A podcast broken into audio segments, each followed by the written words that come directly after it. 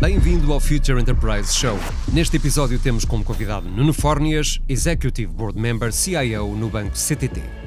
Esta conversa vai ser conduzida por Fernando Bação, professor catedrático na Nova Information Management School da Universidade Nova de Lisboa, e Gabriel Coimbra, Group Vice President and Country Manager da IDC.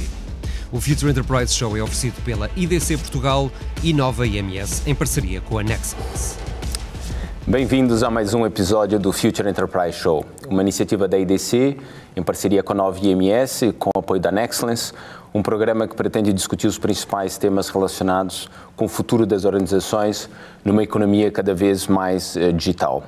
E Future Enterprise é a visão, é a framework da IDC é, para o futuro das organizações, uma organização que se quer resiliente, ágil e capaz de inovar de forma contínua e em escala numa economia cada vez mais global é, e digital. E cada episódio temos uma conversa, uma entrevista é, com uma personalidade que acreditamos que esteja ou a criar ou a transformar uma Future Enterprise. É, e hoje temos é, mais um convidado especial, como sempre, muito especial. Mas para apresentá-lo, tem aqui comigo o meu amigo e co-moderador, Fernando Bação. Fernando, força. Obrigado, Gabriel. Bem-vindos. Uh, o convidado de hoje é o Nuno Fornias, que é membro da Comissão Executiva do Banco CTT. Uh, no âmbito da Comissão Executiva, ele tem as responsabilidades relacionadas com as operações e com a tecnologia uh, e, portanto, está no centro, está no olho do furacão em termos do, de, da transformação digital na banca e, em particular, no, no Banco CTT. Uh, Nuno, bem-vindo. Muito obrigado. Muito obrigado pela disponibilidade para esta, para esta conversa. Olha, uh, nós inicialmente começamos sempre com uma pergunta semelhante. Tem que ver com o percurso profissional. Tens um percurso já longo, apesar de ainda seres um jovem, uh, mas tens um, um, percurso longo e impressionante. Em, nos dois lados, digamos assim, da barricada, dos fornecedores de tecnologia e dos, do, digamos, dos compradores de tecnologia, pode-nos dar só um, um, uma visão muito rápida do teu percurso e depois também acrescentar qualquer coisa sobre o que é que parece ser, eh, digamos assim, a tua característica que mais contribuiu para o desenvolvimento do teu, do teu percurso profissional? Qual é, assim, aquela característica mais marcante? Muito bem. Eh, mais uma vez, obrigado pelo convite. É, é, é uma honra também estar aqui convosco e, e, espero poder partilhar alguma dessa experiência que os cabelos brancos hoje já vão demonstrando. uh, tentando, então, resumir o percurso profissional... Um, quer dizer, o meu percurso começa por ser uma paixão grande pela engenharia, numa fase em que eu também, e aproveitando para partilhar algumas histórias, quando aparecem os primeiros cursos de computadores e lembro-me de estar a pedir ajuda ao meu padrinho para dizer, mas o que é que é isso de um computador? Portanto, nem sabia muito bem o que era, para escolher o curso e, e vou para uh, um técnico, uma engenharia eletrotécnica, faço o meu curso, uh, saio do curso e nesse momento também bah, procurar um emprego num contexto em que, para ser muito franco, o, o, desafio era taxas de juros elevadíssimas, coisa que a gente hoje nem percebe, porque hoje as taxas de juros são negativas. Portanto, elas eram elevadíssimas para positivo. E querendo comprar uma casa, havia um apelo muito grande para trabalhar na banca. Portanto, se me mas porquê é que escolheste a banca? Porque queria um empréstimo para comprar uma casa. e, portanto, foi uma escolha muito racional e comecei a trabalhar no Banco de Portugal. Uh, na base de dados, administração da base de dados do Banco de Portugal, portanto é, é, o meu primeiro emprego formal, tinha dado aulas no técnico, etc., mas foi aí que comecei a trabalhar. Uh, o percurso na banca inicia-se, Banco Portugal, um, passado dois anos de Banco Portugal tive um desafio para me juntar na altura ao BCP, uh, fiz essa mudança para o BCP, sempre ligado às tecnologias, portanto, oito anos também no, no BCP. Portanto, o meu percurso profissional tem sido pautado por períodos relativamente longos em, em cada uma das organizações onde estive a colaborar. Um, faço o MBA, também é uma coisa mais ou menos típica para as pessoas de engenharia. É uma fase na vida em que acham que isto já não é tudo zeros e uns e que se calhar há aqui uns lindos tons de cinzento no meio. E foi muito à procura desses lindos tons de cinzento que eu me desafiei a mim próprio a fazer o MBA. Também foi uma aventura fazer o MBA na altura no Milênio BCP. Não era muito fácil, uh, não era percebido por algumas pessoas como uma boa ideia, um tipo de tecnologia agora vai fazer o MBA, ainda vem para aí com ideias malucas.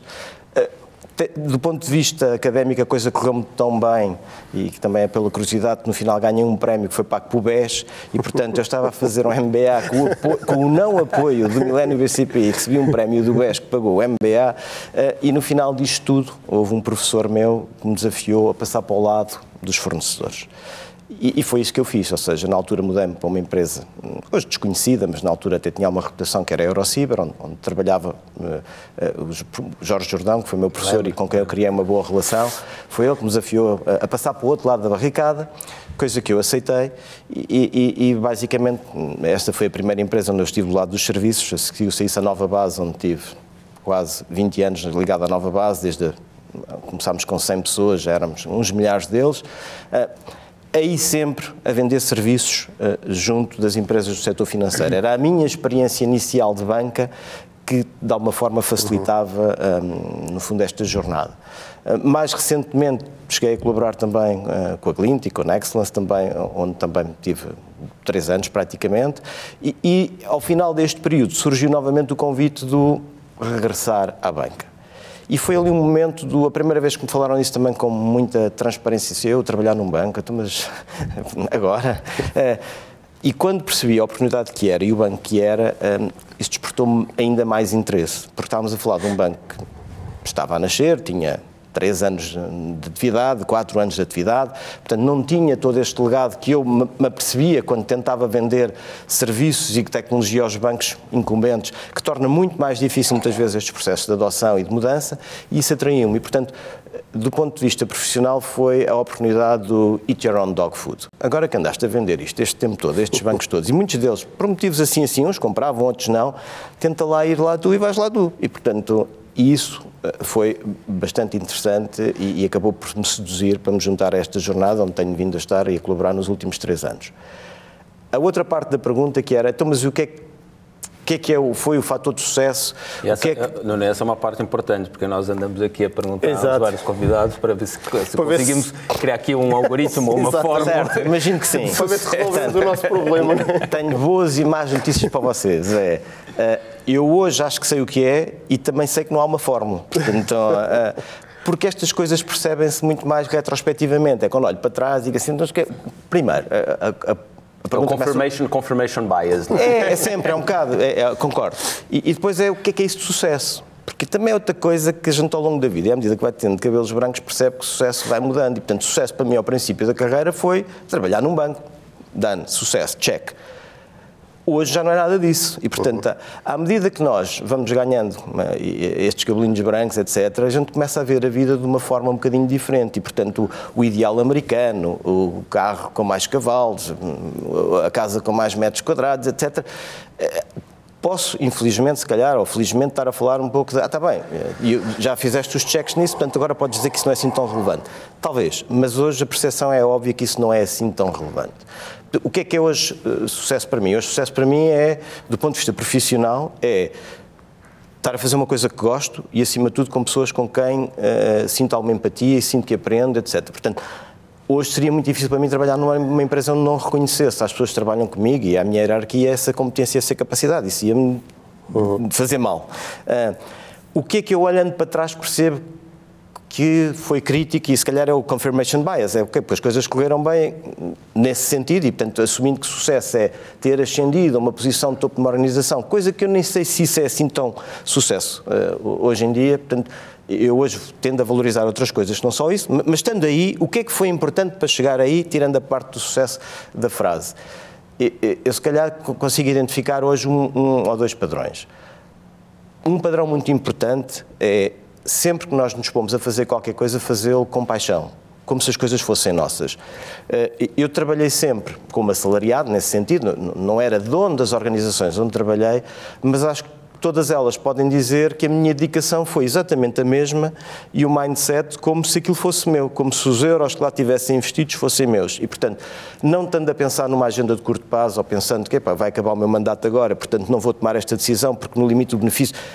Não, isso não pode entrar na equação. Uh, tentar sempre fazer as coisas o melhor possível à primeira. Portanto, esta paixão que eu estou a falar na, nas coisas com que, se, com que se faz o dia a dia, este, eu vou usar uma expressão que hoje até pode ser mal interpretada, que é este amor com que se coloca no dia a dia e, e amor nas coisas que se faz, amor nas, com as pessoas com quem se trabalha. E, e isto não é nenhuma espécie de assédio, portanto, é, é, é, é, é paixão, é preocupação com as pessoas, o querer saber se as coisas estão a correr bem, esse envolvimento.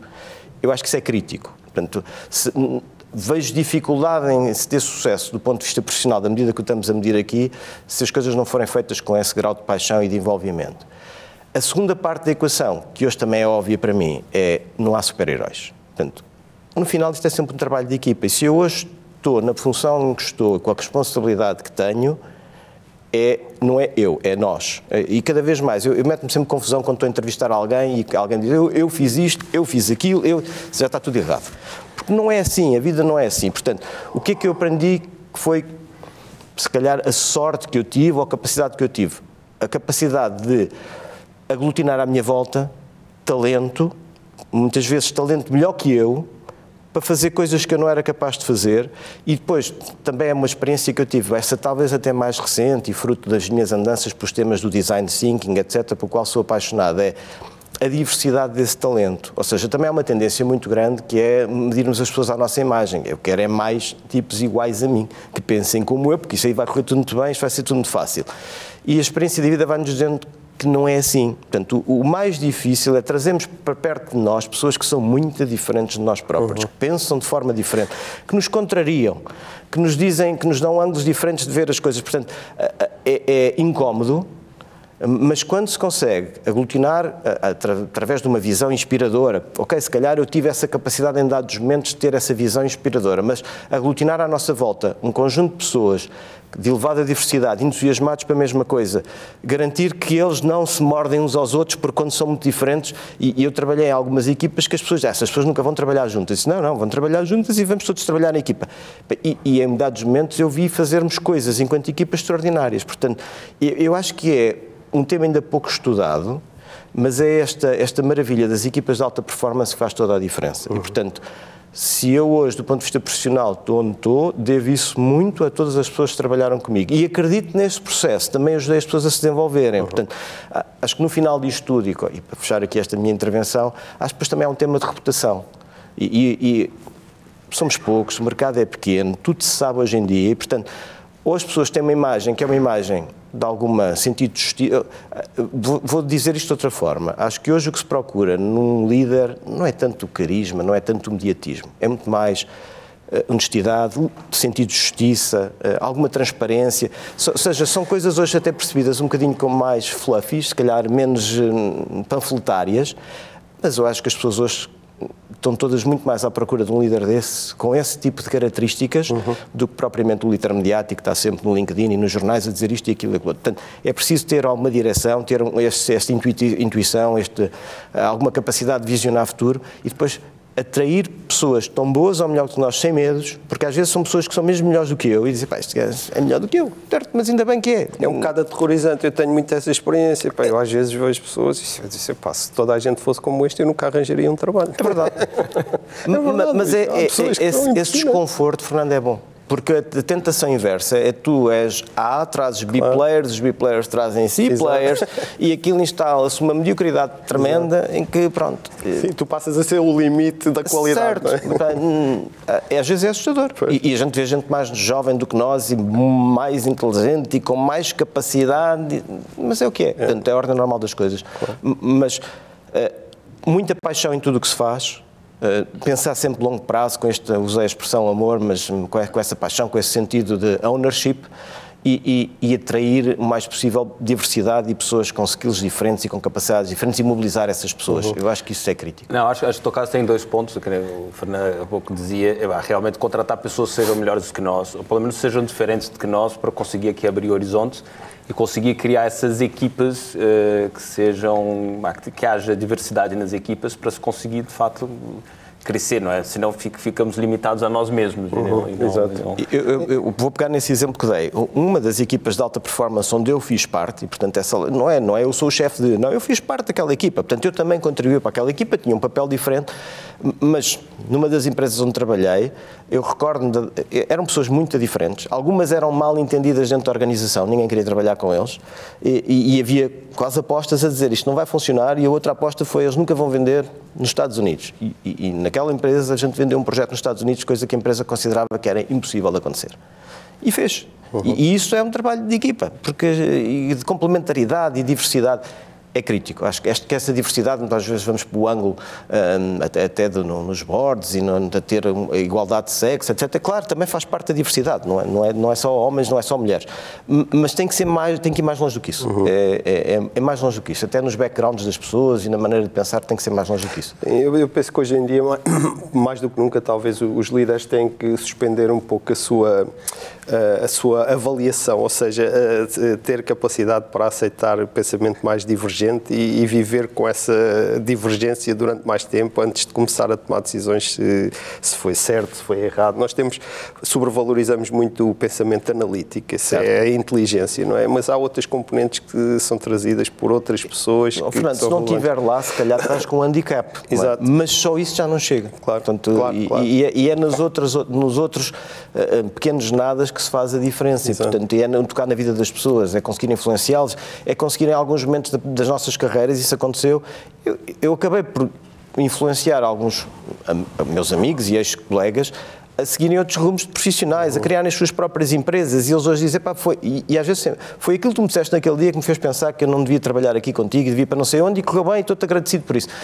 E eu digo assim, ah, se calhar na altura até dei um tiro no pé, não? É? Ele estava a trabalhar comigo porque ele foi embora, não é? Mas mas no longo prazo uh, recompensa. recompensa. É, claro. Acho que já temos aqui então mais algumas variáveis. Sim, sim. Paixão, uh, equipas, sim. equipas uh, que, é com, com, diversidade não é? para criar essas tais equipas de alta Isso é crítico, ou seja, é? porque atender, quer dizer, 11 Ronaldos não fazem uma boa equipa de futebol, Exatamente. esqueçam lá isso, não é? portanto não vai funcionar bem, a gente, é óbvio. portanto não é 11 Ronaldos, se calhar até tem lá um que até é coxo, mas dá um jeito a se ter num coxo de uma equipa para perceber como é que os coxos jogam a bola. Portanto, estas questões dos extremos de encontrar uns perfis muito atípicos e criar as equipas. Falta. E depois a, a outro, o outro ponto que também referi-se foi essa visão também a médio e longo prazo, ou seja, não, ser, não, não só jogar naquilo que é o imediato, mas pensar. Isso é fundamental. E, e eu aproveito essa, essa, essa, esse ponto e tu, como enfim, começaste na banca e agora voltaste para a banca uhum. e já vendeste e, já compraste. Uh, uh, como é que tu vês o, o, o, setor? Ou seja, não tanto agora o, o, Banco CTT, mas como é que tu vês o setor? Nós, nós vemos muito agora as, as fintechs a aparecerem, a valorizarem de uma forma brutal. Uh, e, e, vemos também as big techs, é? as Googles, as Amazons, a entrarem nesse mercado como é que tu vês o setor daqui a, em 2025 ou 2030? O que é que tu achas? Sim, quer dizer, eu acho que todos hoje temos muito mais consciência que projetar futuro, se já era difícil, agora ainda é mais difícil, não é? Portanto, porque ninguém adivinha o que é que acontece a cinco anos, quanto mais às vezes a, a, em, a mais longo prazo.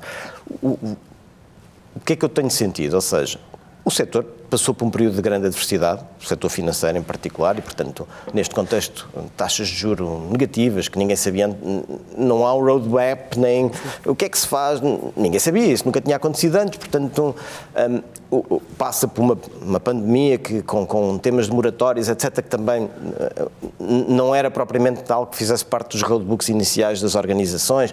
Um, passa por uma crise também de alguma credibilidade, fruto de comportamentos completamente errados uh, e, e que também é, se generalizaram e, portanto, se presume a culpa de todos os players neste setor, etc. Portanto, hoje somos todos culpados. Uh, a pessoa que se diz que é bancária parece logo que é suspeito de qualquer coisa. Né? Portanto, o setor passa por dificuldades, mas as necessidades estão lá na mesma, ou seja, a necessidade deste setor e, e, e da função que o setor tem enquanto um, preservar valor, portanto, guardar as nossas poupanças, garantir alguma, alguma rendibilidade das mesmas. Uh, o meio de pagamento é qualquer coisa que continua a fazer falta em todos os dias. Uh, e, e, também, no fundo, a capacidade do crédito. Portanto, todas as necessidades estão lá e as necessidades não vão desaparecer nem nos próximos 5, nem nos 10, nem nos 20, nem nos 30 anos. Dito isto, o tema das fintechs, claro que é tema. Um, são, o, o, tema das, das big techs também é tema. Onde é que eles vão entrar? O que é que eles vão fazer depois? Não sei muito bem. Acho que ninguém sabe. O que é que eu tenho sentido como. E já agora, e junto a isso outra, outra peça da equação que dava uma conversa tão longa como esta, o tema das criptomoedas, criptoativos, há quem diga que não são moedas, são, é ativos são, já ouvi chamar criptolixo, é, é, o que quiserem, mas a verdade é que as pessoas acreditam e estão a usá-las para fazer algumas destas funções que eu descrevi antes, portanto não vale a pena enterrarmos a cabeça na areia e dizer que nada disto está a acontecer e que é tudo uma ilusão, não, está a acontecer, todos os dias, eventualmente para fins que não são os fins lícitos, naturalmente, e toda a gente sabe que é para os resgates, e, e, é para pagamentos de terrorismo, é para isto e para aquilo, claro, como também se usava antes o dinheiro em notas, porque era a forma de não deixar rastro. Portanto, mas não é só para isso. Portanto, há, há muita coisa a acontecer atrás. Uh, é muito difícil prever o futuro, se já era, agora ainda é mais. O que acho que é crítico é as organizações, em particular os bancos, capacitarem-se para ter uma agilidade muito grande. Ou seja, hoje, mais do que ter um bom planeamento estratégico, o que é uh, vital é ter uma capacidade de adaptação muito grande à realidade que estamos a viver. Uhum. E, e, e, e, é essa capacidade que eu vejo e tenho ajudado a construir num banco mais pequeno, que está a nascer, que hoje já serve mais de 600 mil clientes, mas que ainda assim não tem um legado muito grande e que eu acredito que deve ser bem mais difícil hum, de assegurar num banco que tem uma dimensão muito maior do que a nossa, e que está há, há, muito mais tempo a fazer as coisas the way we do things around here, eh, a mudança é sempre complicada, etc. Portanto, vejo um setor desafiante, eh, ainda estou a falar do setor financeiro, a seguir depois podíamos falar do setor das tecnologias, porque também tenho essa visão, mas vejo um setor desafiante, que vai ainda passar por muitas dificuldades. Há uma tentação grande e todos percebemos que a consolidação é o que fazia sentido, porque a escala dava é verdade, mas também quando há escala há sempre espaço para aparecerem os mais pequenos e com propostas de valor diferente e é um setor sobre o qual há muita regulação, uh, talvez até um, bocadinho exagerada, que, que vem necessariamente de, de, algum wrongdoing do passado, uh, mas hoje é, é, um setor onde há muita regulação, onde as coisas, as barreiras estão a ser postas para que os comportamentos uh, desadequados não se repitam. Mas ainda tem muita coisa para fazer e, e vai se transformar muito. Ou seja, não acho que é eh, uma coisa que, não, agora está calmo, nos próximos anos vão ser tranquilos. Não, não vão ser. Eh, se me disserem onde é que vem a mudança, não sei. Acho que o tema, como há pouco comentei, eh, dos criptoativos é um tema que está na ordem do dia, que temos que começar a vê-lo e a segui-lo com muita atenção. Uhum. Diz, diz diz desculpa. Era esse, eu ia dizer, esse, esse tema da, da, do blockchain, né, da Web 3.0 e, enfim, como é que isso vai mudar, no fundo, o tema do DeFi e, que daria aqui outra conversa, mas se calhar não, não, vamos entrar, não vamos entrar. É isso, não vamos entrar, mas de qualquer maneira, da tua resposta há várias perguntas que, ou pelo menos várias coisas que suscitaram, que suscitariam uh, perguntas interessantes. Mas há uma coisa já agora em relação ao, ao, progresso no futuro, já falaste aí da consolidação e por aí. Tu achas que à medida que avançamos, o, as, digamos assim, vai, vai haver tendência a haver um unbundling dos serviços bancários, ou seja, nomeadamente por causa das startups, de, destes, uh, todas estas tendências tendências criptomoedas, eh, muitas vezes associadas a cartões de crédito e por aí. Nós tradicionalmente olhamos para um banco como um, um provedor de um conjunto de serviços certo. financeiros uhum. que vai desde os empréstimos, como tu falaste, certo. até aos meios de pagamento. Mas a, eh, a perspectiva, pelo menos da forma como eu vejo, parece-me que há cada vez mais players muito especializados em Verdade. determinadas partes, não é? Achas que isso vai impactar os bancos em Portugal? Eh, certamente sim, mas de que forma é que sim. isso vai impactar no negócio eu acho bancário? que vais ter, vais ter as duas tendências. Vais ter a tendência tendência, de facto, de aparecerem os, os players especializados de nicho, eh, que normalmente não têm outra característica que é muito importante quando se fala em dinheiro, que é a reputação, uhum. marca. E, e, e, se há dois setores onde nós nos preocupamos, se calhar, mais com isso, é na saúde, que é, eu, eu, quero saber a reputação do hospital onde vou, do médico com quem vou ser tratado e é com o nosso dinheiro, porque uhum. nos deu muito trabalho a poupar e a ganhar, etc. E, portanto, a gente não quer pôr assim num sítio que não sabe muito bem o que é. Um, e, portanto, a, a, o principal obstáculo que eu acho que estas organizações que tu estás a descrever, mais ágeis, mais pequenas, mas muito focadas, têm é de não têm esta credibilidade. E a credibilidade demora muito tempo a ser construída. Eh, e, e, por exemplo, eu, eu, falo de uma marca como CTT, que, que, que e eu às vezes comento isso, em Portugal é a instituição que há mais, tem mais anos seguidos em, em, a trabalhar, portanto são Sim. 500 anos. E isso dá muita confiança, porque se está há 500 anos, quer dizer, obviamente que o passado não dá garantias sobre o futuro, mas empresta credibilidade a que se calhar daqui a mais 5 ou 6 ainda está cá com certeza claro. e se calhar mais 100 também está cá. E está em todo lado. Está, está em todo lado. De... Isso também é outro aspecto que eu gostava de ressalvar, que é, não obstante o meu background geek de tecnologia, estou longe de acreditar que tudo deva ser digital. Ou seja, uhum. a componente física e a presença, mais do que a física, eh, que eu acho que a gente diz, ah, brick and, and, and, digital, não é brick, é people. Ou seja, a componente humana faz muita falta. Eu não gosto nada de falar com bots, eu não gosto uhum. nada de ser atendido por uh, voice dialing systems. Não, portanto, acho que há uma componente humana que a gente não pode tirar da equação. E aí a presença física está muito associada a essa componente humana e, portanto, eu acho que vai continuar a ser muito relevante nesta equação. Portanto, ter presença física, pessoas, ter uh, uma reputação grande, uma marca forte, eu acho que em termos financeiros, em particular, é muito relevante. E, portanto, o que é que eu vejo também? E é um pouco o caminho que eu acredito e que nós no Banco CTT temos feito há um espaço para umas entidades financeiras que, mais do que estarem a competir com as fintechs deste mundo, acabam por ser um agregador destas ofertas. Uhum. E, portanto, eu como cliente, se calhar prefiro ir ter com um banco CTT que fez um trabalho que eu acredito de curator das melhores ofertas que existem, dos nichos que existem para determinadas uh, características e que me apresenta com a reputação, com a presença física, com as pessoas e com a marca do Banco CTT este portfólio de produtos que eu percebo que não são provided internally by Banco CTT, mas são aqueles que o Banco CTT escolheu. Portanto, é, é um modelo quiserem, mais parecido com este modelo que a gente hoje ouve falar cada vez mais de plataforma. Uhum. E isso faz sentido, ou seja, eh, todos os bancos têm que ser plataformas? Não, não têm. Um, mas no caso do Banco CTT, porque não tem o legado, porque não tem este passado, porque não tem esta ambição de construir tudo, tudo internamente, acho que há um espaço muito grande para mais do que tentar competir com as fintechs ou com as big techs, é incorporar na sua oferta estes, estes players, estes parceiros e construir. A Amazon faz a mesma coisa, não é? A Amazon, quando começa por ser um marketplace, primeiro só vendia produtos deles e, a dado momento, há aquele clique que, não, não, vamos é vender produtos, mas vão concorrer connosco próprio.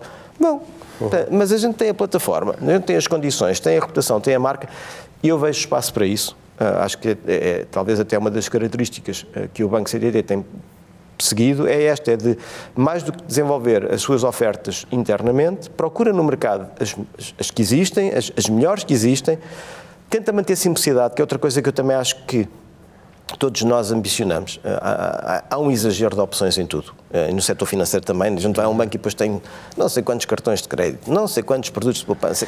E, e, e a dado momento associou-se a ideia de que mais era melhor. Mas eu acho que não é. Quer dizer, uhum. e mesmo quando vamos escolher cereais, também se aqueles são tantos, eu já não sei quais é que é de escolher. Uhum. Portanto, é o paradoxo da escolha. É o paradoxo da escolha. E dado momento, eu não escolho nada. Portanto, eu acho que este tema da simplicidade que é super difícil de se manter, não é? parece aqui também este paradoxo, mas é simples, mas é super difícil de fazer simples. Fazer complicado é muito simples, fazer simples é que é muito difícil, tem que se manter. Portanto, eu, eu vejo este espaço para ir procurar estes players de nicho que vão existir e que vão, e vão estar diretamente a atuar no mercado. E há quem prefira ir diretamente à empresa de nicho que tem uma determinada oferta para um crédito super especial para este género de produto, isto ou aquilo, e que é especializado naquele tema, certo?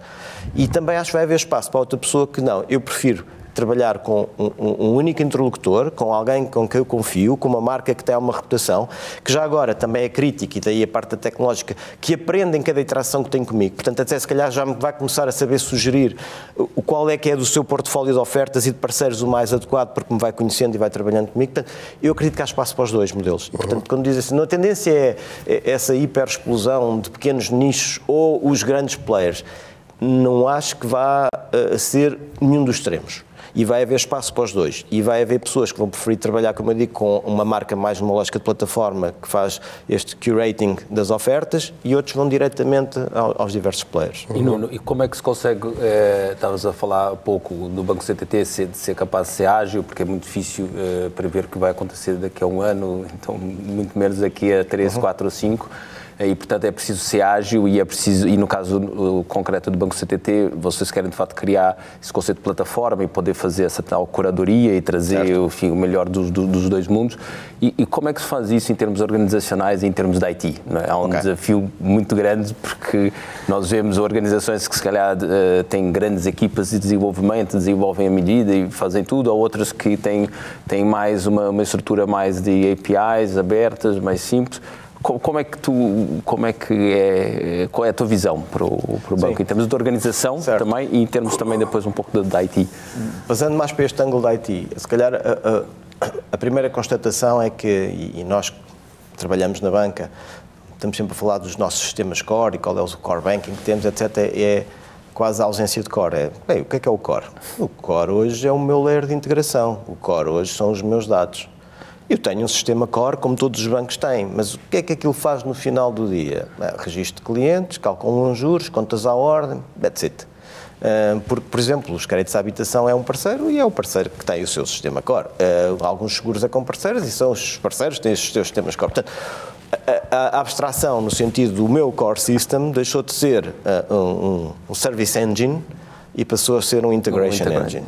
E, e, depois, okay, qual é a tecnologia por trás disso? O mais possível API-based, o mais possível microserviços, etc. E, portanto, hoje o meu foco e a minha vantagem estratégica deslocou-se muito de ter um core super eficiente, onde tenho os produtos todos. E, portanto, eu quando faço o mindset é este: eu faço uma consulta de património de um cliente, visão integrada de cliente, fundamental. Não é no meu core que eu tenho isso no sentido tradicional. Certo, Hoje certo. a visão integrada é eh, ir ao middleware, requisitar serviços a uma série de parceiros, integrar tudo e mostrar isto de uma forma agregada a, a um cliente, a um colaborador meu, ou quer que seja. Portanto, é, é, primeiro, primeiro, se quiseres, o primeiro clique mental é este: é, a, a vantagem competitiva deixou de estar na solução core, no sentido tradicional, vai existir na mesma e faz-nos falta, e passou para um layer diferente. E, e, isso também, mais uma vez, eu não encontrei ainda um roadbook óbvio dizer, é pá, as regras para fazer isto estão aqui, segue estas regras e isto acontece. Não. E, e, depois o tema dos dados, ou seja, se, também numa lógica de plataforma é muito importante um, que eu, enquanto banco, e essa é uma ambição, e às vezes, não, não é às vezes, não, não a conseguimos atingir na sua plenitude, quase que uh, sejamos mais estilo vinho do Porto, que a gente tem que melhorar a cuidado, ou seja, que, que é outra coisa diferente paradigma.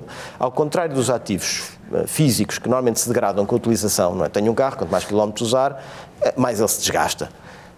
O IT devia ser ao contrário. Não, eu, faço uma aplicação, quanto mais a usar, ela mais devia, melhor devia ficar, porque mais devia aprender nas interações com os nossos clientes, mais sofisticada devia ficar, e, e, e nós ainda não temos bem esse mindset quando desenvolvemos as aplicações, e portanto devíamos começar a, a incorporar. E eu quero fugir dos temas, do, dos chavões de inteligência artificial e do machine. Está bem, são tudo tecnologias e está lá, mas até podia nem ser assim. Mas eu tenho que garantir que as aplicações, quando as desenvolvo, as nossas soluções de negócio, estão pensadas para melhorarem com o uso. Quanto mais forem usadas, mais elas devem aprender alguma coisa, mais elas devem melhorar. Portanto, eh, também não é fácil de fazer, é mais fácil dizer do que fazer, mas, mas, mas os desafios estão aqui. É um layer de integração muito orientado a esta modularidade, estes Lego blocks que a gente encaixa e desmonta, e que, porque também se queremos ter esta agilidade, implica montar produtos com uma rapidez muito grande, mas também os desmontar com uma, uma rapidez muito claro. grande.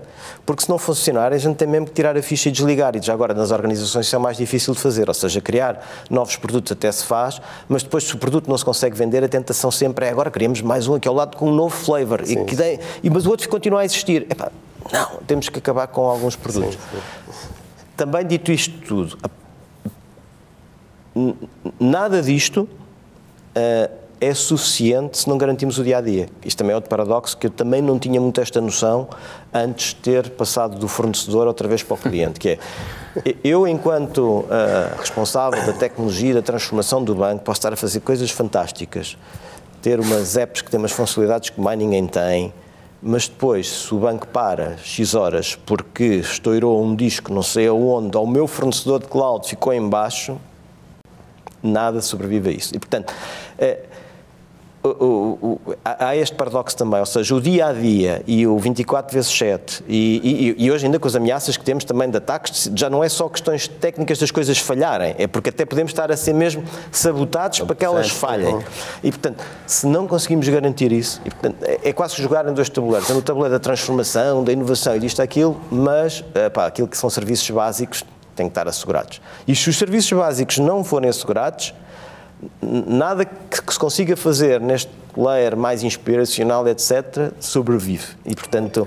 Ou seja, é... mudar as turbinas do avião enquanto se está a voar, né? portanto, é que não se...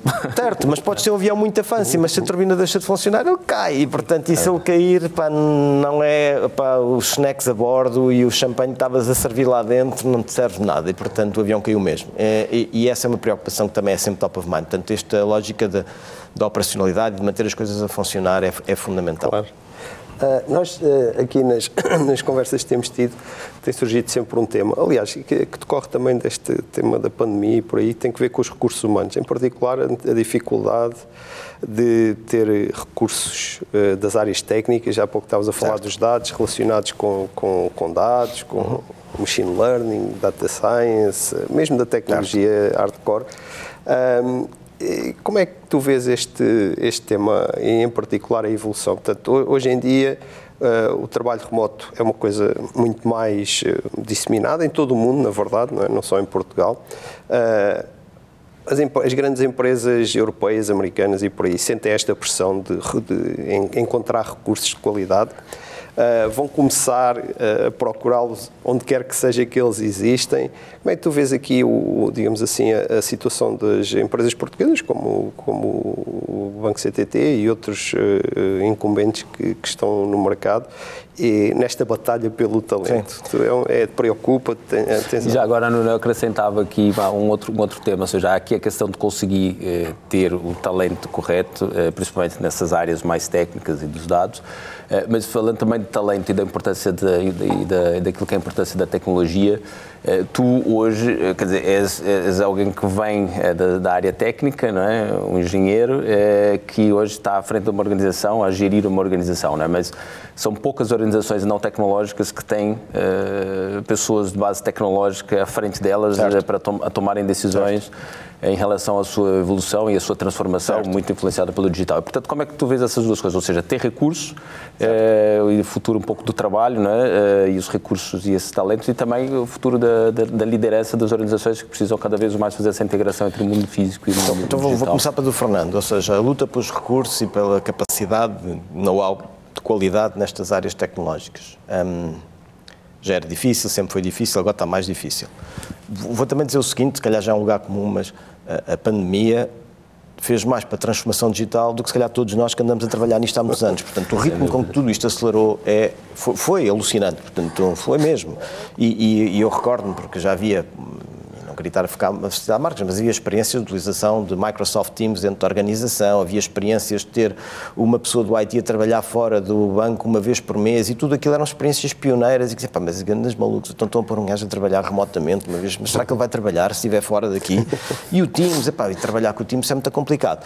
E depois, numa semana, toda a gente foi para fora e toda a gente trabalhou em Teams e não houve change management, não houve uh, programas de adoção, não houve nada disso e as pessoas, na verdade, é que se adaptaram, trabalharam, não houve quebras de produtividade, hum, tanto. Um, a coisa mudou, mudou muito depressa e houve uma necessidade cada vez maior ainda de mais ênfase aos canais digitais. Não era que não, isso não fosse já uma preocupação do Banco CTT, mas na indústria uh, como um todo. E, portanto, aí mais procura ainda de talento, pessoas que trabalham nestas áreas e que nos ajudem a desenvolver coisas, porque também depois há um bocado esta ilusão do que isto ser digital é ter uma app e é fazer... É, porque não tem nada a ver, claro. também é outra conversa, mas, mas ok, mas, mas é, é, começar por aí. E, portanto, toda a gente a procurar este género de talento. Mais difícil, mais difícil para atrair, mais difícil para reter e mais difícil também de acreditar que uh, a minha grande maioria das instituições, das instituições vai ter acesso a este talento top. Uhum. Porque são poucos. E naturalmente eles vão ser desviados para trabalhar nas empresas que lhes conseguem dar as melhores condições, que se calhar são as tais big techs. Portanto, aí a convicção hum, que eu tenho e que, que do banco temos seguido é o mundo mudou e cada vez mais temos que, se calhar, não comprar pessoas, mas comprar serviços. E, portanto, eu, eu estou cada vez mais disponível para estar num mundo onde, se aquilo que eu preciso é de engenharia, de data science, se calhar tenho que ir procurar quem é que me vende isto as a service. E acreditar que nessa organização eles sim têm a capacidade de atrair e ter o melhor talento possível que existe no mercado nestas áreas. Eu, eu ter a ilusão que vou competir no mercado de igual para igual, para que não é capturar, porque essa palavra não existe para pessoas, mas para atrair e, e para reter e para motivar o melhor talento nesta área, eu não acho que isso seja fácil. Uhum. Uh, se calhar consigo ter uma pessoa, consigo ter duas, mas é, depois não consigo escalar. Uhum. Depois, uh, uh, qualquer pessoa numa área destas procura sempre desafios continuados e, e evoluir e com quem. Não é fácil, não tenho massa crítica para isso e acho que poucas empresas em Portugal, se calhar, terão massa crítica para isso. E, portanto, do ponto de vista do desafio pelo talento, que eu acho que, que digo, e vocês estão a dizer bem, eh, se já era difícil, agora ainda vai ser pior, cada vez mais passa por contratar isso como um serviço e não estar preocupado, se calhar, em encontrar a pessoa certa. Uhum. E é desconfortável, mas, mas, mais uma vez, num banco também tem vivido num modelo muito de plataforma em que subcontrata aquilo que não faz internamente, isto é só mais uma área onde isso tem que ser feito. E depois podemos entrar no como é que se escolhem essas empresas e a minha perspectiva sobre quem já esteve do outro lado, o que é que faz uma empresa boa, uma empresa menos boa para nos vender isso como serviço. Então já agora conto. Sim, agora, é, é, porque a tua resposta é super interessante. Nós já perguntámos várias vezes e esta é uma, é uma abordagem é, bastante original e que, na minha perspectiva, faz todo sentido. Tem Sim, todo... nós, devemos claramente, a administração pública claramente tem tido esse, esse um, um, desafio que é, é, é, contratar serviços e projetos e as a service e tem uma, uma, uma dificuldade enorme. Na, no setor privado, vemos algumas com essa, com essa, com essa visão, mas não tão... Eh, não tão, tão bem explicitada não tão e não tão como, clara como, como a tua. Então vou tentar abrir aqui este parênteses, depois, como é que se a tua outra pergunta, como é que se vai para o nível lá, do board e como é que se contribui no board. O que é que eu vou dizer os, os don'ts? Don't buy body shopping é, é, é silly. Isso não faz sentido nenhum. Acho que isso não. Mas parece que isso as pessoas não, não, não entendem. Continua. Vou dar a minha opinião. Sim, sim, sim, ou seja, claro. eu, eu fujo disso. Acho que isso não faz sentido nenhum, não me resolve nada, não é o que eu quero. Acho que é uma visão errada. Uh, quando muito, contratar equipas. Que, que é diferente. E, e, é, e acho que no mercado, todo este mercado dos serviços profissionais, se calhar é das indústrias que menos evoluiu nos últimos dezenas de anos, que, que, também é um paradoxo, quer dizer, andamos, estas organizações, eu já estive do lado de lá, andou, andamos a vender transformação a uma série de clientes, não transformando nada dentro de casa. Portanto, e isto é paradoxal. E a gente vê, os modelos são os mesmos que nascem inspirados até, e, e, pode parecer um bocadinho chocante a minha comparação, mas é verdade, com a Igreja Católica, com modelos que são de partnerships, que se elege a, a, pessoa que está no nível seguinte, e estão parados no tempo, portanto não evoluíram, não se transformaram, depois cometem o pecado capital de ir para a Bolsa e de vender o futuro, que devia ser dos sócios, etc. Portanto, tudo isto está errado uh, e, e, e, tem que mudar, não mudou. E, portanto, há, há um problema base na maior parte das empresas de serviços a nível mundial, não é um tema português. Uh, o que é que está a acontecer? De facto, eu, eu, eu vejo isto, vejo, não é um caminho e contratar pessoas, quando muito é um caminho e contratar equipas. E outra coisa que é o tal saber de experiência feito, a marca da empresa hoje interessa-me muito pouco. Muito pouco. Interessa-me saber com quem é que são as pessoas que vão trabalhar, quem é que são as pessoas que vão ser colocadas nesta organização. Portanto, depois de ter estado do outro lado, eu tendo muito a subvalorizar a importância da marca. Pode. Mas, mas estás a comprar um serviço e não estás a comprar as pessoas. Eh, não, eu quero saber é, eu quero comprar este serviço. Quem são as pessoas que vocês vão um pouco a trabalhar comigo? Sim. É uma equipa, já se conhecem, já trabalharam anteriormente, quero falar com claro. eles. Se me disseres assim, mas aqui está a marca A, não vou dizer marca nenhuma, de reputação XPTO, e aqui é uh, uma startup que começou ontem, dá-me igual. É o, Sim, conceito, é, de, é, o conceito é, da equipa, não é? E é assumir um escrutínio muito mais, é, é, ter, um, digamos assim, maior eh, responsabilidade na contratação certo. e não ir só pelo nome grande. Pelo brand name, que é, que é pá, não, estou a contratar claro. aquele, e a gente conhece a história, nunca ninguém foi decidido contratar aquela marca, isso, pá, isso já foi, claro. não, não, é, não faz sentido nenhum. Uhum. E, e, portanto, e, e depois, se calhar, a outra parte nova do paradigma é, e se calhar nem tem que estar em Portugal. Pois, pode, pode ser uma empresa internacional, desde que as pessoas que estejam disponíveis para trabalhar neste projeto exista a química, eu percebo que tem o know-how, etc, etc, e evitar dizer agora quero um com 3 anos de experiência, 2 metros e 40 de altura, Epá, isso não existe, não faz claro. sentido nenhum. Eu, eu, eu, quando muito quer saber quem é o team leader, quem é a equipa. Isso, uhum. isso para mim é relevante, é super importante perceber, porque é essa pessoa com quem eu vou interagir. Claro. É, mas o modelo das empresas de serviços está super datado, é, é urgente uma renovação que não tem acontecido, não tenho visto acontecer. A, a marca perde importância e é mais importante esse escrutínio informado de quem são as pessoas com quem vou trabalhar, qual é a experiência que têm, o que é que já fizeram. O, o, o tradicional disquete de demonstração que diz, temos 50 mil colaboradores a trabalhar nesta tecnologia. Pois, mas aqui em Portugal e comigo são três, porque os outros estão todos lá fora. Exato. Quem interessa se tem 50 mil? Eu quero saber é os que estão aqui que me atendem o telefone no dia em que eu precisar de alguma ajuda. E, portanto, voltamos ao outro tema, que é o tema da relação, o tema da confiança, que existe na relação que, que os clientes têm com a banca, como tem que existir na relação entre que os consumidores da IT têm com os seus fornecedores. E, e, e, esse é um tema, ou seja, ainda neste mesmo ângulo, o que é que eu tento fazer quando estou a tratar e a trabalhar com os meus parceiros, fornecedores, etc tento ser honesto com eles. Ou seja, não expor, como me puseram muitas vezes, a fazer propostas que eu sabia que isto é muito urgente, é para amanhã. E assim, nunca vão decidir nada amanhã, mas eu vou fazer aqui uma noitada para uma proposta e depois vão estar seis meses para decidir. Ou usar muitas vezes os fornecedores com a tal tradicional lebre para ou, ou a negociação do preço, que é outra, outra, outra patetice, que também não, agora vamos, já vou apertar com eles e não sei o quê, não sei o que mais. Pá, e, o clássico, e o pay peanuts e o get monkeys, portanto também não faz sentido. Portanto, ter uma relação mais transparente, mais honesta com os fornecedores, explicando que, olha, neste processo, e a gente já teve essas conversas, eu e os meus colegas, olha, não conseguimos pagar mais do que X, porque não bate certo, não vai fazer business case, etc. Se conseguimos. E, e que os fornecedores percebam que isso não é tudo negocial, está a dizer X, mas afinal pode ser Y. Perdemos todos muito tempo nisso. E é uma das coisas que eu tenho tentado, é na minha relação com os fornecedores, não os fazer perder tempo e que eles também não façam perder tempo a mim, porque eu respeito muito o tempo deles, porque já estive do outro lado e sei o esforço que dá, e sei o trabalho que dá, e principalmente quando estamos a trabalhar em vazio para projetos que não existem. E, e depois outra coisa também é desviar o mais possível o tradicional esforço comercial para um esforço de desenvolvimento de ideias. Ou seja, eu quero parceiros que em vez de me virem convidar para isto ou aquilo ou aquilo outro, que também é simpático e que também toda a gente gosta, mas prefiro que invistam tempo deles a explicarem um novo ângulo para fazer qualquer coisa. Ou fazer um protótipo numa área diferente. Os investimentos comerciais têm que ser muito mais direcionados e, e, menos o tradicional vendedor, que é para que isso não acrescenta valor nenhum. Ninguém quer falar numa organização com o comercial da empresa ABCOD. É tempo perdido. Eu já não quero falar com esse senhor. Eu quero falar com as pessoas que fazem coisas, que já fizeram, que podem trazer boas ideias e bons insights. E, portanto, a relação tem que ser uma relação mais franca, uhum. mais aberta, para o bem e para o mal. É, men é menos negociação e mais alinhamento. É? é? mais Ou alinhamento. Seja, e, e, e depois estarmos todos a pensar com uma perspectiva um bocadinho médio, claro. médio prazo. Se for no imediato, pá, este projeto perdeste dinheiro Certo, e noutros perdeu o banco, mas no agregado isto tem que ser bom para os dois. Claro. Portanto, também não há aqui caridade e também ninguém está à espera que. Porque isto não vai funcionar, portanto, não é saudável, não vai correr bem. Portanto, uma relação mais transparente, mais honesta com os fornecedores e também antecipando as dificuldades e que partilhem comigo, porque eu também já estive do outro lado e também perdia pessoas que me faziam falta para os projetos e é uma chatice. Mas não me escondam isso, venham-me dizer, de, de, deixem-me que eu também tente ajudar e perceber o que é que é.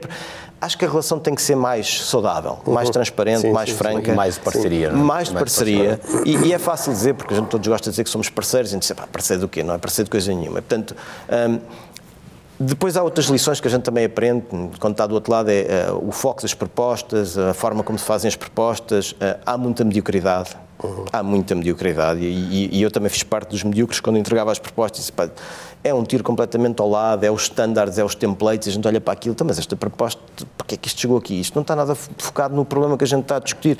E isso é perda de tempo. Ou seja, uhum. não precisava ter tantas páginas, se calhar bastava ter uma, mas é focado. O problema que vocês estão a enfrentar, como nós o percebemos, é este e a forma como propomos resolver é este, e os resultados são estes. E as propostas realmente começam por somos a empresa XPTO, estamos a. Mas o que é que eu quero saber isso? Eu não achasse que vocês eram credíveis, nem vos ia perguntar. Portanto, não poupem o meu tempo a não me virem dizer aquilo que eu já sei. Portanto, Hoje que estou do outro lado, é muito mais fácil perceber uh, uh, uh, o que o lápis azul cortava ali naquelas propostas todas e onde é que as coisas deviam ir.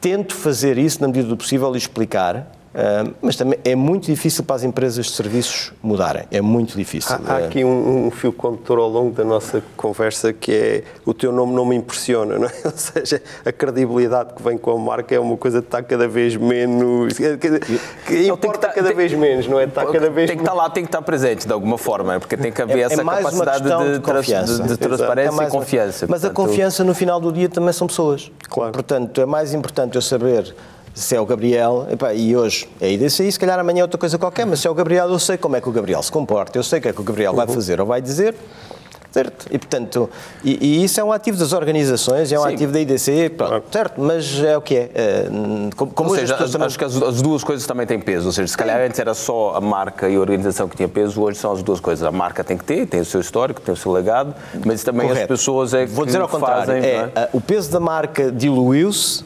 façam, façam um acréscimo é, do, peso das do peso pessoas com quem estás a trabalhar. É. Tentando ir agora à tua outra pergunta, que é hum, okay, uma pessoa com base tecnológica, há pouco eu batizei-me de geek num board, numa empresa, numa área. Porque, porque já tinha estado no board de empresas tecnológicas, não é? portanto, que, que aí a, a, a, o negócio é tecnologia, a coisa toda é mais pacífica. Quando passas para o outro lado, o que é que eu te posso dizer com isso? Ou sobre isso? posso dizer que me sinto privilegiado, ou seja, sinto-me privilegiado de estar uh, num banco que entendeu que era relevante ter no seu board uma pessoa de base tecnológica.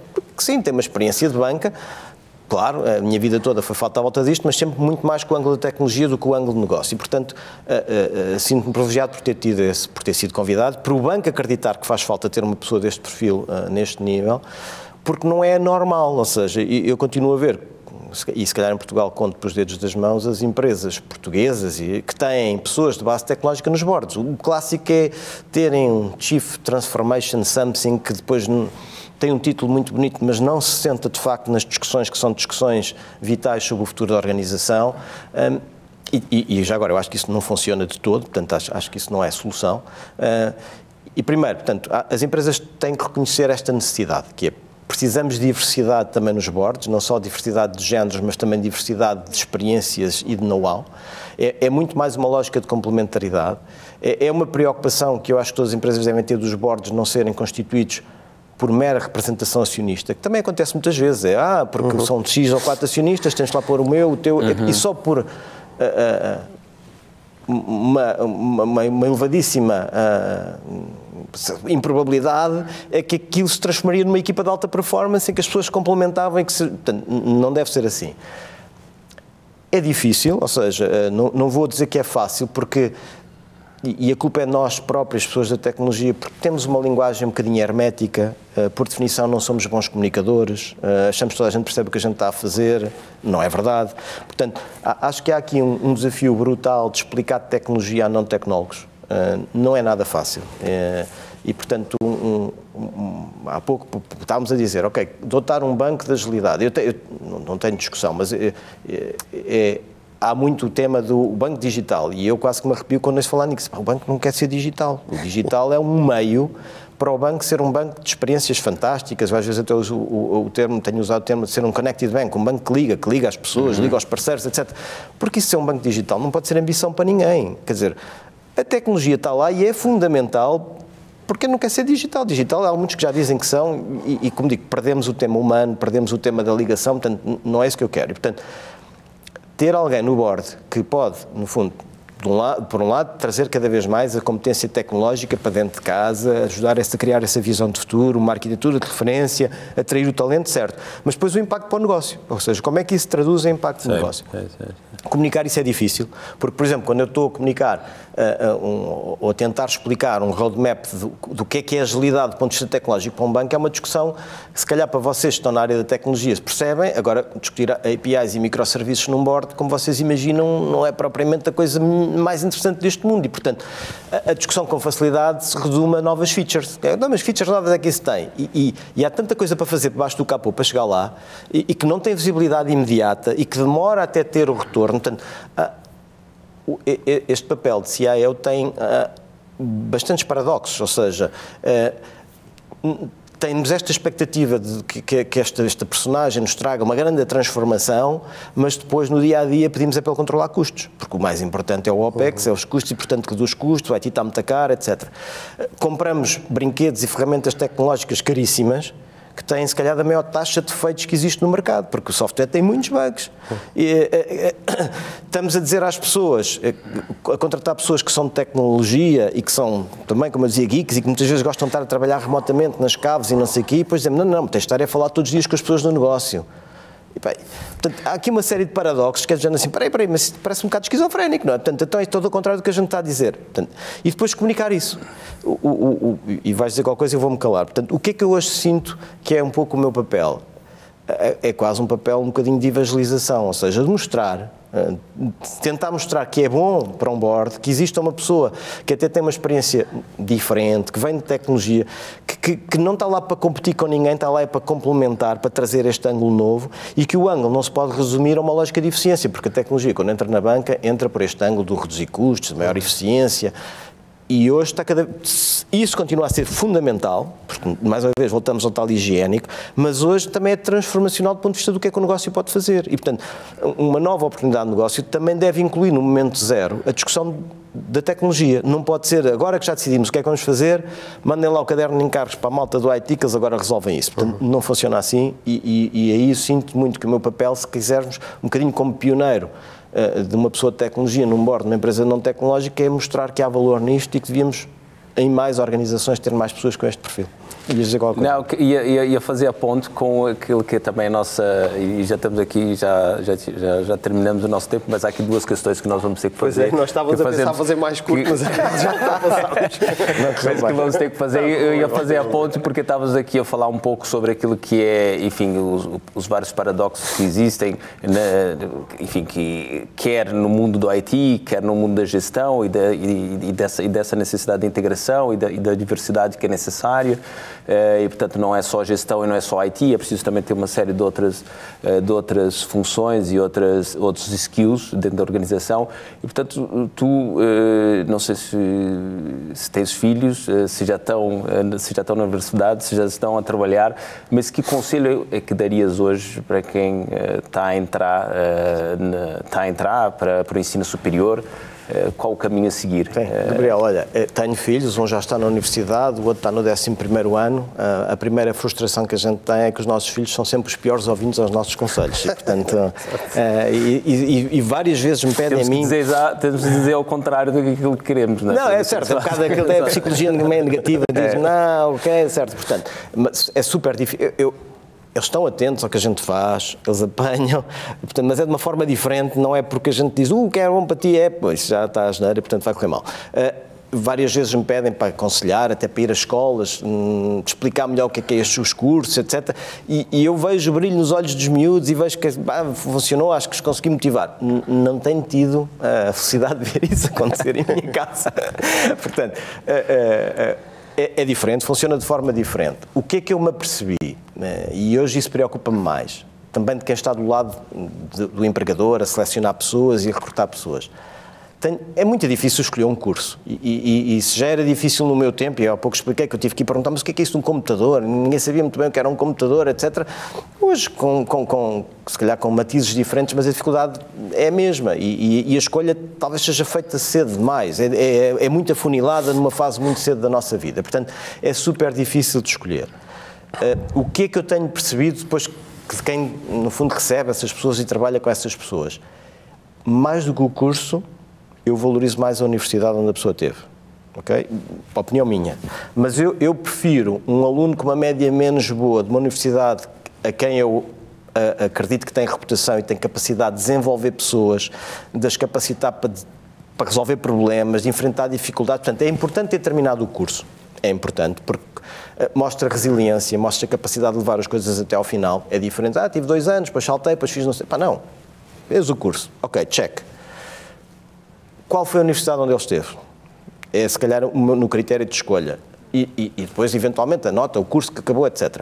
Mas a- aqui, ao contrário das outras coisas que eu estava a dizer que perde, se calhar, a importância, a, a reputação da marca, não é verdade. Eh, Porque a, a universidade, se calhar mais do que o curso, é importante, como eu estou a tentar explicar, o saber onde é que ele esteve com quem é que ele estudou e quem é que o ajudou a criar esta capacidade mental de enfrentar.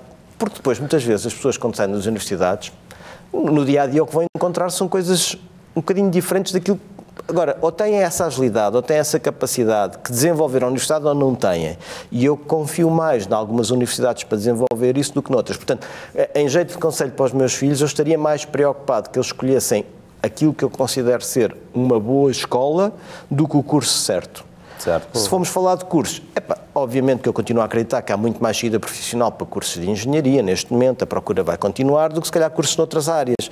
Mas também sou o primeiro a perceber que o mais importante é ter a tal paixão e, portanto, se realmente eu, eu sentisse que a paixão deles era para as artes, por mais que eu acreditasse que houvesse uma saída eh, do ponto de vista profissional boa em engenharia, seria estranho se eu tivesse a insistir com algum deles para ver para a engenharia porque o teu futuro é artes têm que fazer qualquer coisa que eles gostem. É muito difícil de saber nesta altura encontrar essa vocação ah, que lhes faz brilhar os olhos. Acho que é super difícil. Ah, é mais importante a escolha da universidade e, portanto, se alguma coisa eu gostaria de conseguir influenciar era, pelo menos, evitar que eles fossem para uma universidade na qual eu não reconheço ah, esse prestígio, essa capacidade de desenvolver jovens ah, miúdos. Acho que isso é que era importante. No fim é ir para um sítio onde seja desafiado, não é? Onde, onde realmente tenha que dar Puxem o seu melhor para conseguir. eh, E- claro. Porque é isso que ele leva da universidade. Exato. O que ele leva da Claro. universidade é Sim. resiliência, capacidade de Eu enfrentar aprendi a dificuldades aprender, é? Sim. e de ultrapassar. E, pá, e- e- e depois, quando eu estou do lado do empregador, eu percebo que a pessoa até tem uma média que não é tão feliz de uma universidade A, Epá, mas tem a agilidade, tem a capacidade, sabe o que é que vai fazer, não sabe, vai à procura, etc. Vem de outra universidade e tem uma, uma nota fantástica, mas a gente percebe que nunca puxaram para ele. Nunca foi Sim, estimulado, sim, nunca sim, foi desafiado. Ah, aquilo caiu-lhe um bocadinho do céu. E epá, isso faz toda a diferença. Portanto, eu, eu, eu tenho esta preocupação, é que eles vão para uma universidade, que eu gostaria que eles fossem para uma universidade, o mais velho felizmente até está numa já e, e, portanto está o assunto resolvido, o mais novo ainda não, mas é, estaria mais preocupado com esse ângulo do que propriamente, Propriamente o o curso, curso. certo. É pá, porque não sei qual vai ser. Ok. Olha, eh, Nuno, epá, a conversa tem sido, como vês, tem sido super interessante e muito, e o tempo passou muito rapidamente. Temos uma última pergunta que fazemos a todos os os nossos convidados e que tem que ver com ah, epá, leituras que tenhas tido, ou mais recentemente, ou ah, mais, há mais tempo, que te marcaram, ou, quer em termos pessoais, quer em termos profissionais, e que possas sugerir que pareçam que são leituras interessantes, relevantes, digamos assim, ou pelo menos, como te digo, que Ok, então, enfim, eh, vocês estão a falar com um leitor compulsivo, daqueles a que, como aos cães, tiras um osso, ele vai atrás e vai ler. E também depois vou aprendendo com o tempo, e alguém uma vez disse que era eh, read some books, not too many books. Há uma tendência depois um bocadinho exagerada para lermos demais. Tu lês do princípio ao fim ou quando não gostas, largas? Hum, Tenho dificuldade em largar o osso, É? portanto Eu vou até ao final. agora largo. Não, já tenho dificuldade em largar o osso e portanto muitas vezes vou até ao final. Hum, há muitos livros que influenciaram, que eu gostei muito de ler, de ler, etc. Depois também, enfim, e também vou lá para ser sucinto, mas também ao longo da vida a gente primeiro interessa-se mais por um determinado conjunto de temas, depois outros se calhar de livros que mais me marcaram assim um bocadinho out of the blue e pensando alto. Neste tema dos serviços profissionais, a Bíblia, uh, uh, Leading the Professional Service Firm, de um senhor que se chama Meister, está é, tá, tá datado, é velhinho, mas continua a ser o livro. Portanto, para alguém que quiser saber um bocadinho mais de liderança em empresas de serviços profissionais, uh, seria esse o livro o- tudo, tudo o que é do, do humor, do Crossing the Chasm, o Zone to Win, outro livro recente que eu li, acho que o indivíduo também tem um pensamento muito estruturado sobre este tema dos negócios, ah, acho que sim. Ah, tentando ser ainda mais sucinto, se calhar dos livros que mais marcaram ultimamente, há um que se chama Give and Take, ah, Adam Grant, em, em que explica muito Ah, esta dicotomia entre as pessoas que são os givers e os takers e, e- ajudou-me se calhar a perceber-me melhor, ou seja, às vezes sinto-me um bocadinho mais giver e, e é frustrante quando percebe que parece que há um mundo que é só os takers é que, que dominam e depois dá-nos uma réstia de esperança que pode não ser exatamente assim, que se calhar on the long run de facto os givers acabam por ser recompensados, portanto as pessoas têm uma atitude menos egocêntrica e etc. E, portanto eh, é um livro que eu também recomendo e que a mim me marcou, mas também só para vos dizer que ao longo do tempo cada vez leio menos de este género de autores mais gurus, diria eu, e hoje se calhar leio muito mais coisas têm a ver com ah, sentido da vida, com felicidade, com ah, ah, tudo o que nos rodeia hum, e, portanto, um, que são, são, calhar, títulos um bocadinho mais esotéricos e que eu não me atrevo a recomendar aqui. Mas, Podes recomendar. uh, Agora ficámos curiosos. Vamos ficar para o- Adam Grant. Eh, epá, E dito isso, também gosto muito de ler romances ou romances históricos e, portanto, e, e também se aprende muito com esse género de livros e hum, acho que nos livros dos gurus read some, not too many, eh, porque senão é- há quase uma indústria à volta disto e portanto há sempre um título novo e um ângulo novo e portanto aquilo depois acaba por ser um bocadinho ah, perde a graça. Ah, nesta lógica dos romances, o, o- o que li mais recente e que gostei muito, e que não tem nada de novo, é o Rio das Flores, e portanto, que, que, que vocês todos já leram, que eu não tinha lido e li e gostei bastante. E portanto, ah, uma leitura muito eclética, mas que hoje vai hoje para temas mais ligados, hum, se calhar, a, a- temas com o sentido da vida e com o que é que estamos cá a fazer, e portanto, um, do que se calhar com os temas dos gurus. Mas, mas deixo os títulos dos gurus e depois um dia marcamos uma outra conversa para os outros. Aliás, vamos ter que marcar, porque não- nós não fizemos a maior parte das perguntas e mesmo assim e, ultrapassamos e já, já ultrapassamos tempo. aqui largamente o tempo. Nuno, muito, muito obrigado. Falei Foi uma conversa ótima. Como Obrigado, o Fernando disse, podíamos estar aqui certamente mais uma hora. Enfim, começamos aqui com, enfim, olhamos aqui um pouco para aquilo que foi o teu, o teu começo de carreira, enfim, o, aquilo, a paixão pela, pela parte mais técnica, mas depois também a paixão pela, pela gestão, o criar equipas de, equipas de alto rendimento, o olhar a longo prazo, eh, ter, eh, ou seja, ter essa, essa preocupação com a diversidade, quer eh, ao nível profissional, quer ao nível pessoal. Já percebi também aí que há uma diversidade muito grande naquilo que é a leitura e, portanto, acho que foi uma conversa fantástica. da nossa parte, acho que foi, foi ótimo, aprendemos, aprendemos muito.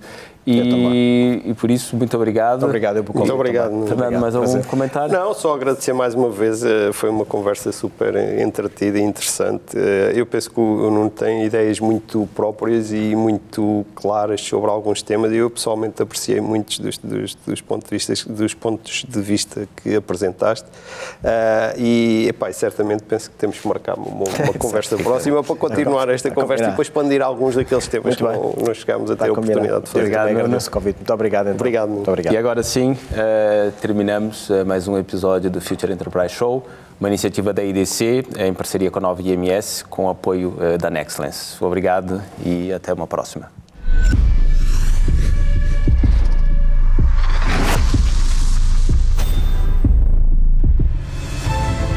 Nexcellence by Glint, uma parceria para criar o futuro digital, com respostas baseadas em experiência, com dimensão e ambição, com uma visão global e talento nas competências mais inovadoras. Nexcellence, powered by Glint. Knowledge to empower.